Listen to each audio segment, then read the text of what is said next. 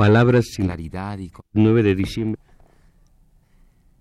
Retrato hablado, programa número 4 y último de la serie, Rodolfo Halfter, para el jueves 26 de febrero de 1981.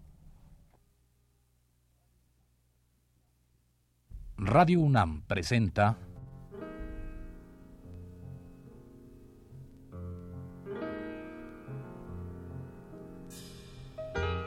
Retrato hablado.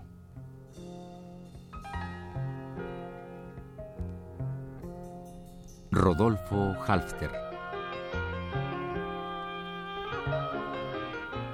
Un reportaje a cargo de Elvira García.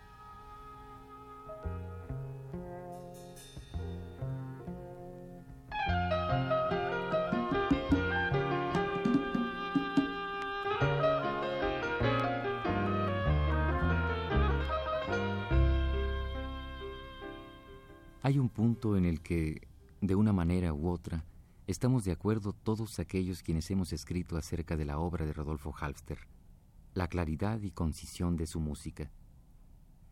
La ausencia de rasgos o detalles superfluos que pudieran sobrecargar el contexto sonoro da por resultado un limpio trazo al interior del cual se equilibran entidades conceptuales y conductas prácticas. Tales factores, que unifican una producción ya abundante, pero meditada y llevada a cabo con rigor, son los rasgos comunes al aire de familia.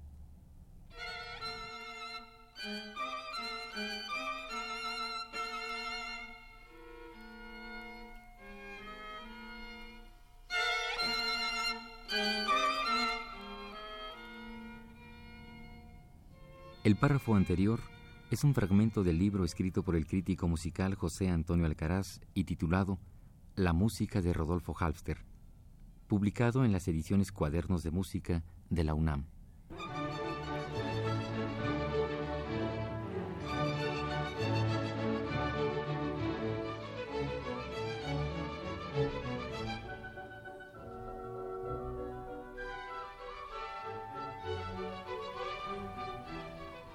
Alcaraz ha sido, además de amigo cercano de Halfter, una de las personas que más ha abordado su obra musical.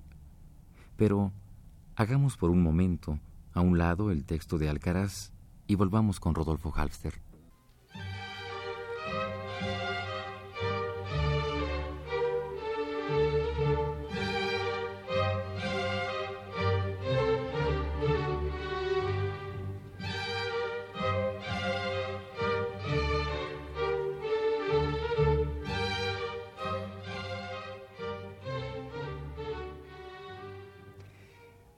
Recuerdo a Silvestre Revueltas en España, le recordaba como un hombre grueso, bonachón, de mirada amable, siempre sin corbata, ¿verdad? Eh, en fin, extrovertido. Él me, dio a conocer su, su, música en un piano, ahí en la Liga de Escritores Antifascistas, en un piano desvencijado y que me impresionó mucho. la música de Silvestre, desde el momento que la oí por primera vez, me impresionó y se me quedó grabada. ¿Qué encontró usted en la música de Silvestre Revueltas que le impresionó? Pues me impresionó esa facilidad, esa autenticidad. Creo que es un músico nacido, ¿verdad? Posteriormente usted eh, sale de París hacia México. Yo quisiera saber cómo es el trayecto de este viaje. ¿Es, penoso, es dificultoso? ¿Qué, qué pues el, el, trayecto para, para, algún, para, algún, para la Junta no fue del todo penoso, por, porque vinimos no en un barco de exilados, sino venimos en un barco, en un transatlántico normal. Creo que una una junta, no me acuerdo de el, gobierno de México y una junta de, venezolanos pagó los boletos del pasaje, no, eso lo recuerdo bien, pero el caso es que nosotros no llegamos en condiciones ¿Con quién venía penosas. Pues yo vine con los miembros de la junta, entre ellos eh, eh, recuerdo al pintor Rodríguez Luna, que usted conocerá, al pintor Miguel Prieto, que ha muerto aquí, este, y varias personas que, intelectuales que ya han muerto aquí, en el exilio. ¿Qué significa para usted el, el, ingreso a México? ¿Cómo, mm, ¿Cuál es la primera imagen que tiene usted de México? ¿Cómo la capta usted? Bueno, la, la, primera impresión que yo tuve en México es la que he tenido siempre, que no habíamos cambiado de país. Cuando nosotros llegamos a, Veracruz, eso, nos pareció, nos pareció que estábamos en España. Es decir, creo, creo que ningún español en México ni ningún mexicano en, España, pueden sentirse, pueden sentirse eh, exilados o, desterrados. De ahí viene la palabra que inventó Gauss, que fue también un filósofo, un filósofo español que también vino exilado, que inventó la palabra de transterrados. Es decir, eh, eh, la palabra transterrado significa haber cambiado de una a otra región o parcela de un mismo territorio extenso hispano-mexicano que es imaginario y real a la vez, ¿no? Puesto que nos unen tantas cosas a los mexicanos y españoles, tantas cosas. Además hablamos el mismo idioma, que es una cosa muy importante. Y en Veracruz me pareció haber llegado a Andalucía. El color y todo esto. el color, la música, la gente, la manera de hablar, el acento, porque el acento del veracruzano es muy, muy cercano al andaluz.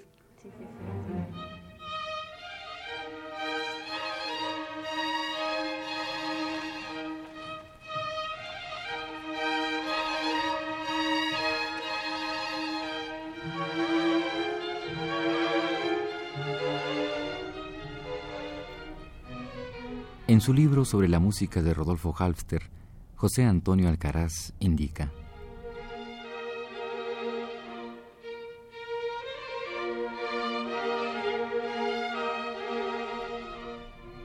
Gracias a la recia constante de trabajo de Rodolfo Halfter, las partituras politonales o dodecafónicas, obras corales e instrumentales, escrituras sinfónicas y de cámara, integran un todo compacto en un proceso que Enrique Franco reseña de modo admirable.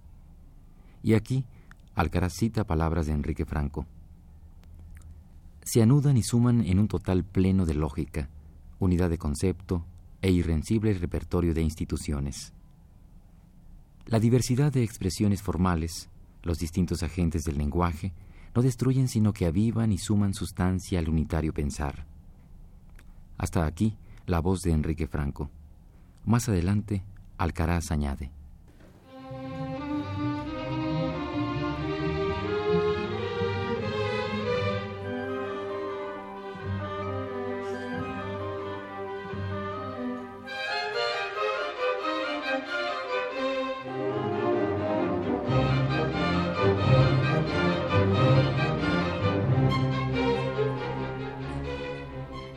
Distintos acentos, maneras varias de hablar un mismo idioma base. Circunstancia a la que no es, no puede ser ajeno el hispano-mexicano Rodolfo Halfster. Esta analogía es evidente y aunque asocie terrenos tan diversos, permanece en el mundo de los sonidos. Por medio de ella, se subraya voluntariamente el trasfondo de lo que apunta el crítico español.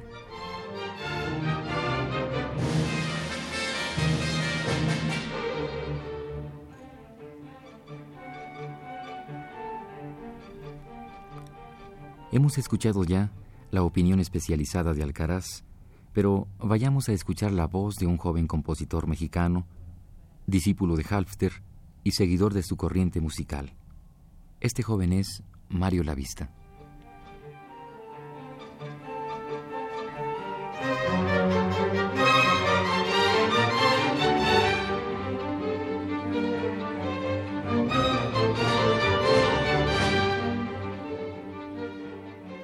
Mario Lavista, eh, usted como discípulo de Rodolfo Halfter, ¿qué nos podría contar de esta experiencia cercana al maestro?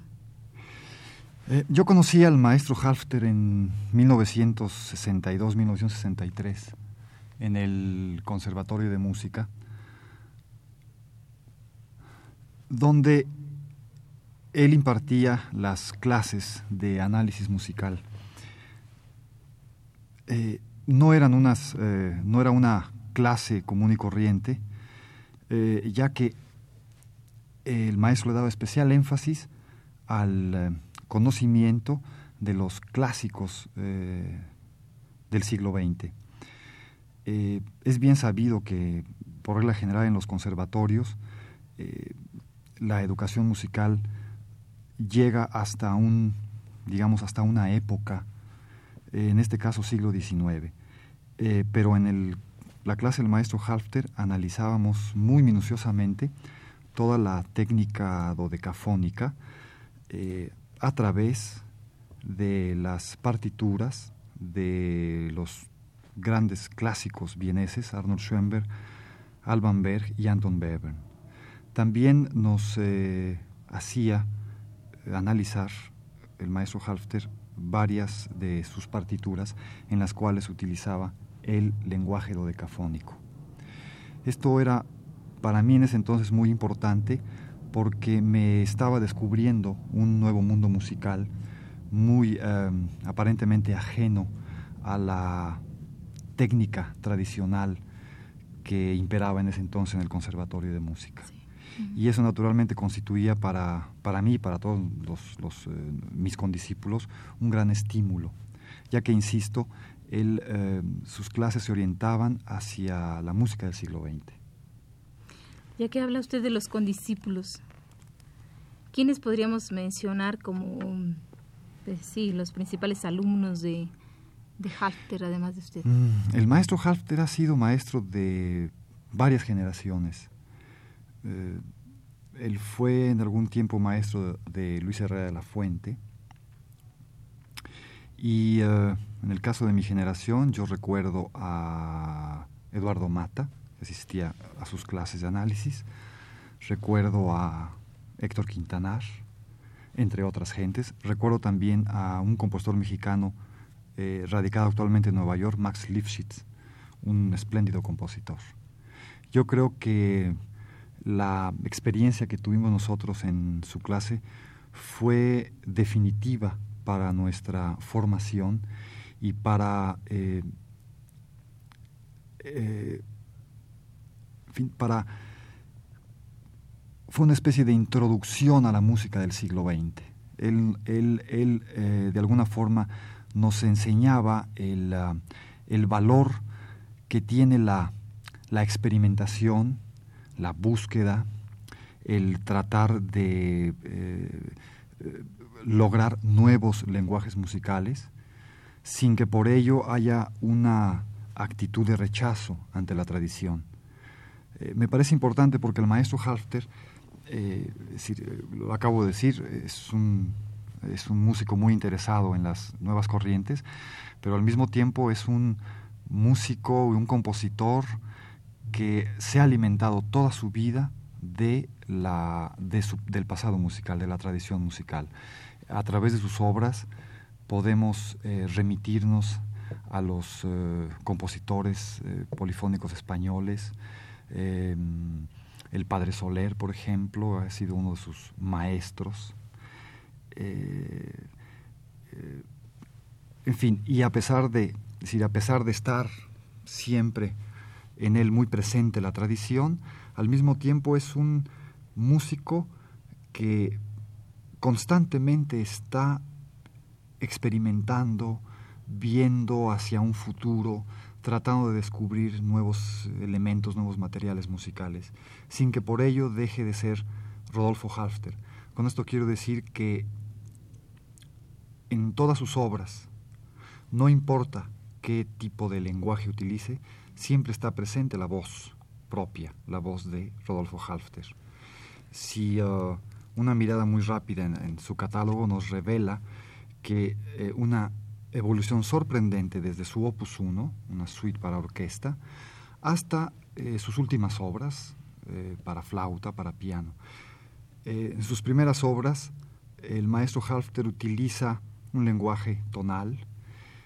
posteriormente, hace suyo el descubrimiento bitonal, es decir, el empleo de dos tonalidades simultáneamente en la década de los 50, ya radicado en México, comienza a utilizar la técnica dodecafónica en sus obras, pero siempre está presente la voz de Halfter.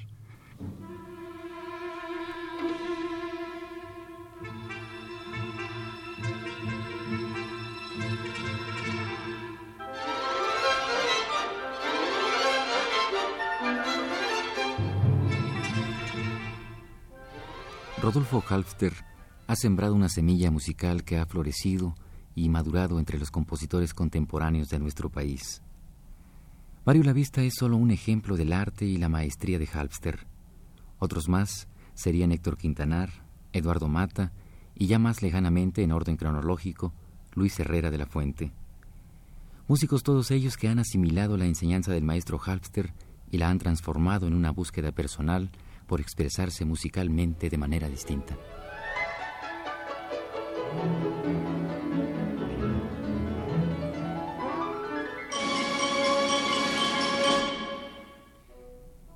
Escuchemos nuevamente a Rodolfo Halfter y posteriormente vayamos por segunda ocasión con Mario Lavista.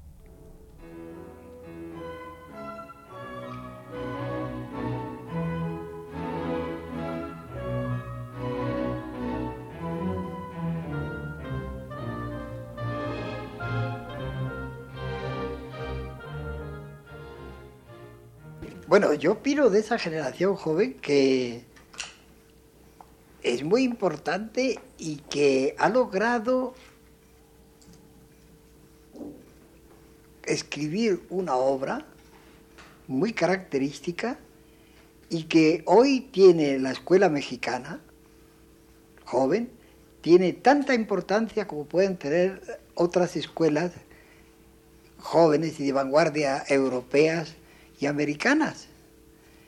Creo que tenemos compositores de gran valía en México, entre los jóvenes. Yo admiro mucho, por ejemplo, a Manuel Enríquez, mucho a, a Mario Lavista también. Creo que Héctor Quintanar es un compositor muy importante. Hay un compositor nuevo, digo nuevo porque hace poco que se empieza a hablar de él y que va a ser muy importante, que es Federico Ibarra.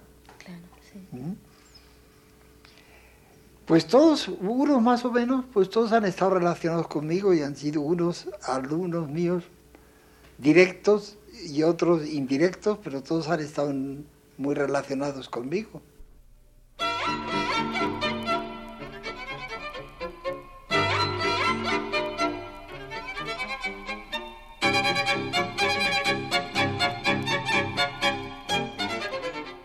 Eh, continuando con esta, un poco el asunto musical, yo quisiera ya eh, ver el asunto presente eh, de los músicos contemporáneos mexicanos.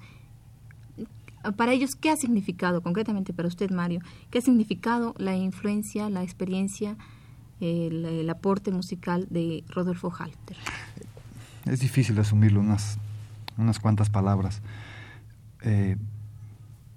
quisiera yo señalar eh, por ejemplo, en el caso de la ayuda que Halfter ha prestado a los eh, jóvenes eh, músicos. Él ah, es el presidente de las ediciones mexicanas de música y desde la fundación de esta compañía editorial, el maestro se ha preocupado siempre de editar las obras de los compositores mexicanos, entre las cuales yo me incluyo. Creo que este es un eh, gran estímulo para, para nosotros. Eh, también el maestro Halfter, a través, por ejemplo, de, su, de sus obras, eh, me, me ha enseñado lo que significa el utilizar una escritura transparente me ha mostrado a través de su música una gran claridad y un gran acuerdo entre la idea, el concepto y la realización concreta en una partitura. Perdón, yo quiero preguntarle, a partir de Halter, la música mexicana, la composición musical mexicana, ¿es distinta este, eh, distinta en qué, qué sentido, eh, cómo se enriquece. Es decir, a través de su, de su obra, a través de su enseñanza en el conservatorio, Halfter nos eh, introdujo, y esto lo dije en un principio, a las nuevas técnicas contemporáneas. Y eso definitivamente ha influido en la producción de la música mexicana, puesto que todos aquellos que asistimos a su clase, y no fuimos pocos,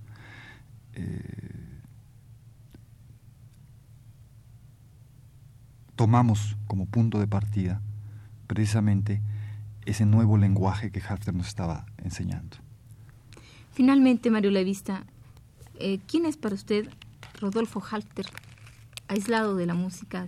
Claro, es muy difícil aislar a una gente de la profesión que, ejerce, pero ¿quién es Rodolfo Halfter como amigo? ¿Usted lo conoce? Bien, el maestro Halfter, eh, y tengo que decirlo, ha sido una de las gentes más importantes en, eh, en mi vida.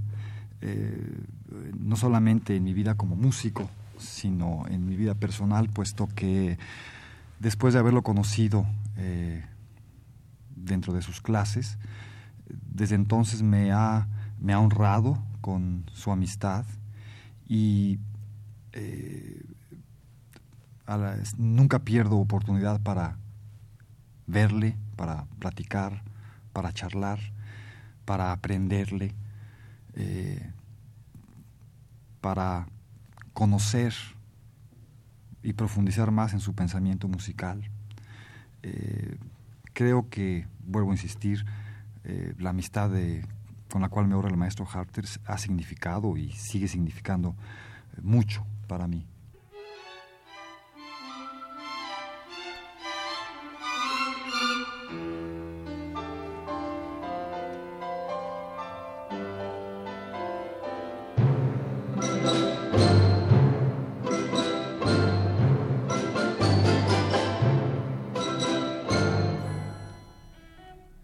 Que de Halpster hemos podido expresar a través de este medio radiofónico se queda corta ante la obra musical y personal del maestro. Dejemos pues como bien intencionado este bosquejo de un retrato hablado de este gran músico, no sin antes escuchar nuevamente al propio Halfter.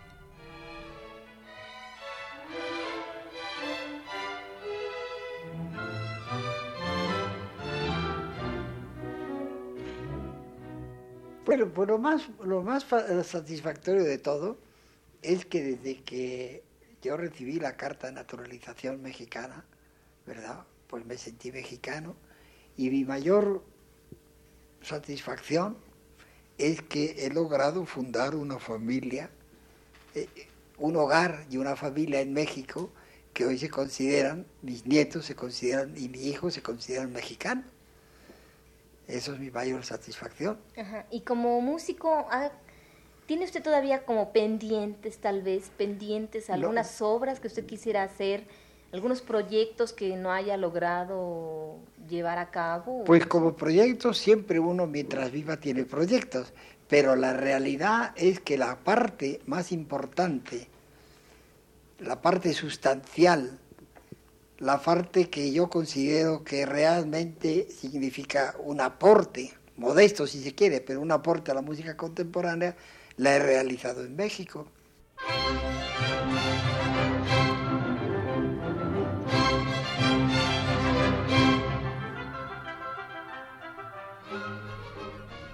Esta fue la cuarta y última parte del programa sobre Rodolfo Halfter.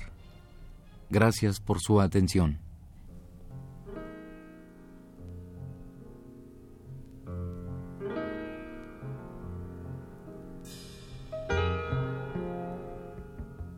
Radio UNAM presentó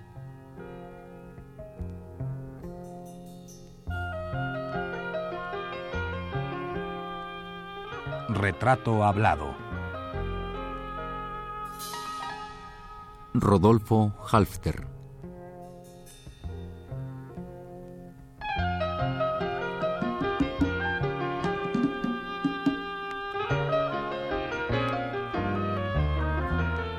Un reportaje a cargo de Elvira García.